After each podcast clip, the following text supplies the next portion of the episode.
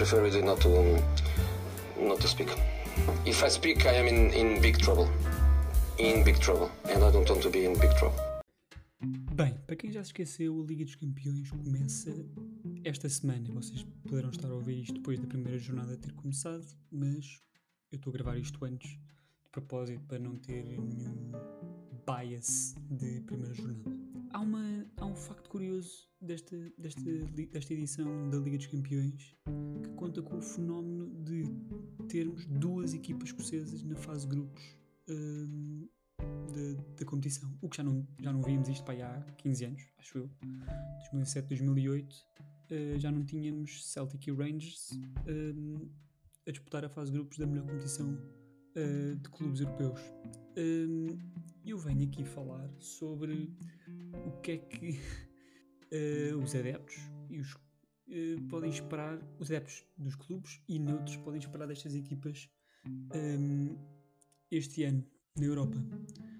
Vamos começar, se calhar, pelo Rangers, que está no grupo A, acho que grupo A. E apesar de ter passado e ter tido muitas dificuldades em passar um, as pré-eliminatórias, o que fez muito bem, com a realçar a pré-eliminatória com os belgas do Sanguilhoise e conseguir eliminar o PSV, que é sempre um, feito, um feito importante com o PSV e foram premiados com um grupo divertido, mas bastante difícil. Bastante difícil. Temos os vice, os vice-campeões europeus e ingleses. Liverpool, que pronto, mesmo estando a passar por uma fase delicada, o Liverpool é Liverpool. Um, o Potunfo era o Ajax, campeões um, holandeses, e apesar de terem perdido treinador e, e 90% do plantel, é sempre uma equipa fortíssima com um estilo de jogo muito, muito bem desenhado na cultura, na cultura do clube.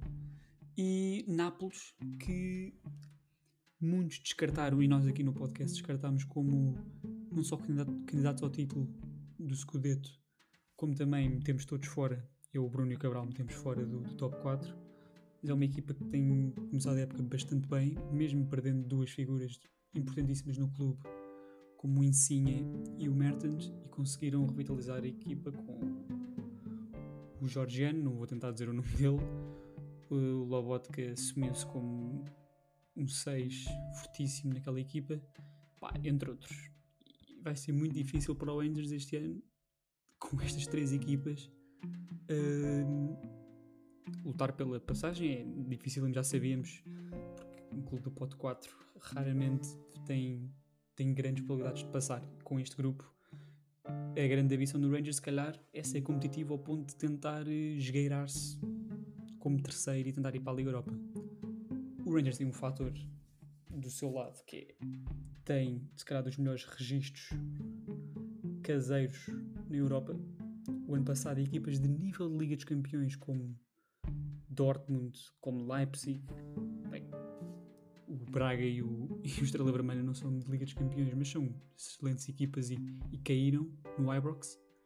Por isso, o Rangers quer ter alguma hipótese de continuar a jogar depois do Mundial, continuar a jogar competições europeias, terá que ter um excelente registro em casa e eu acredito que consigam pá, uns pontinhos, eh, mesmo ganhar lá, contra um Ajax, contra o Nápoles no Ibrox Uh, acho que fora de casa vão ter muitas dificuldades em Amsterdã, em Liverpool e em Nápoles.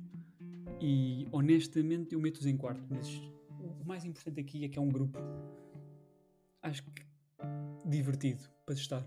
E quando, quando o principal para estas equipas que, que cumprem o objetivo só por estar na fase de grupos, acho que o mais, acho que o mais importante é, é aproveitar todos os jogos e acho que o Rangers tem isso assegurado os três jogos em casa. As noites em Ibrox são sempre brilhantes e o sorteio foi favorável a ter noites, noites europeias em, em Anfield, eh, no Johan Cruyff e no São Paulo, no Diego Maradona, agora Diego Maradona. Por isso que acho que o Rangers aí conseguiu, pá, conseguiu ter, a, ter a sorte, entre aspas, do sorteio.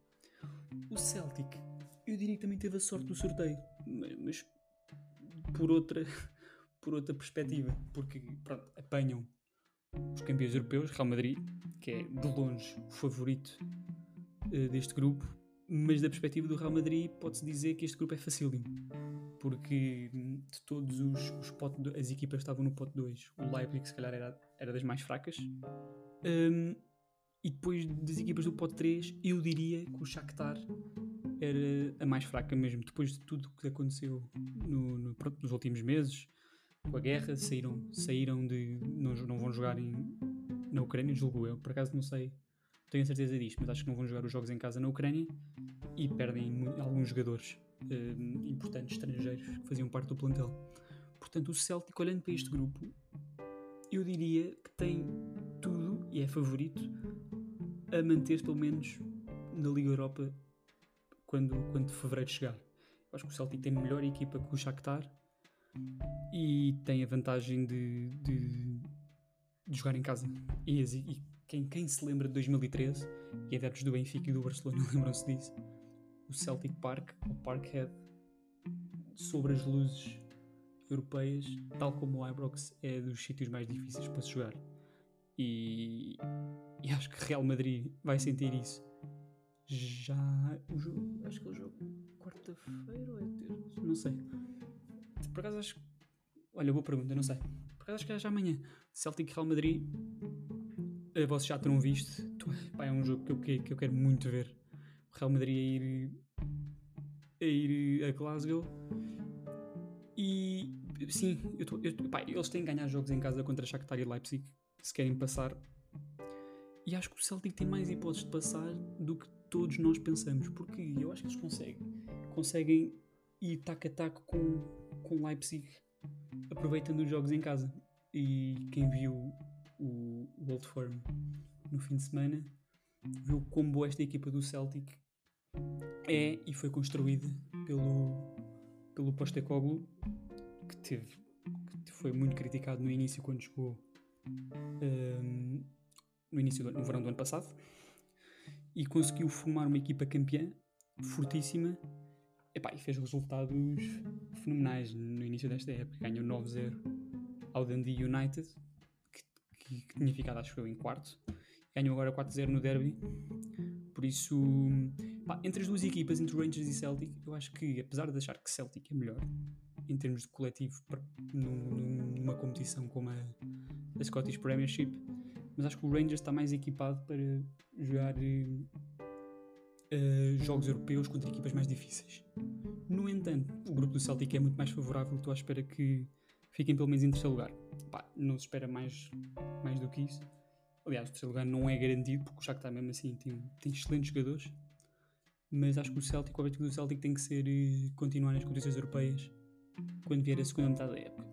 Bem, eu aqui não referi uma terceira equipa escocesa, que posso dar aqui um dar aqui um bocadinho de, de, de luzes ao Dundee, ao Dundee, meti o Dundee United na cabeça, ao Hearts, que não está na Liga dos Campeões, mas conseguiu meter uma terceira equipa na escocesa nas, nas condições europeias. Portanto, o Hearts está na fase de grupos da, da Conference League e, pá, tal como o Rangers, não é, não é esperado muito, não é esperado muito da, da equipa. Pá, e vão fazer tudo para conseguir passar, mas um grupo com Fiorentina e e Istanbul Basak sair com jogadores como Shadley, o Ozil. Acho que é uma equipa que começou até bastante bem o campeão, a Superliga Turca, ganhou 3 dos 4 jogos. Acho que o outro jogo empatou, por isso, pá, vai ser difícil passar, mas mais uma vez, uma oportunidade para uma equipa escocesa que há dois anos estava a jogar segunda liga ter, ter competições europeias no, no seu estádio, o que é brilhante. Nós raramente vemos três equipas escocesas na, na, Liga dos Campeões, na Liga dos Campeões, nas competições europeias. E estas equipas como Aberdeen, Dundee United, Hibernian, Hearts, raramente chegam a jogar ao fim de semana contra outras potências dos outros países. E acho que o, Hearts vai ter o Hearts vai ter essa oportunidade e só tem que desfrutar, mesmo que corra mal, mesmo que fique em terceiro ou mesmo em quarto, atrás dos da equipa da Letónia. Um, pá, já é bom o que fizeram.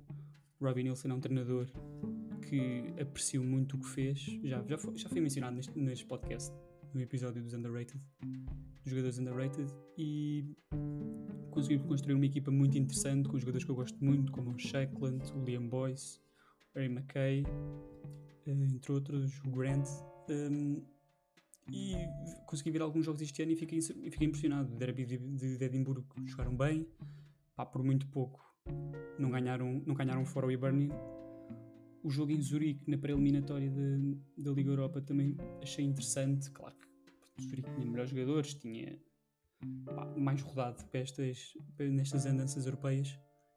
Um, e estou à espera que, que, consigam este ano, mesmo com competições europeias, estampar o seu, o seu lugar na, no paradigma escocês, que é o terceiro, ser a terceira equipa escocesa atrás de, das equipas de Glasgow.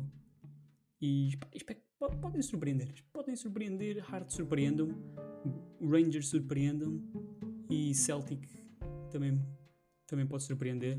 Por isso acho que a Escócia pode estar muito contente com o que, com conseguiu este ano e o que conseguiu ano passado. Não podemos esquecer que o Rangers foi à final da Liga Europa. Por isso, boa sorte às equipas escocesas e, e é isso. Não tenho muito mais a dizer.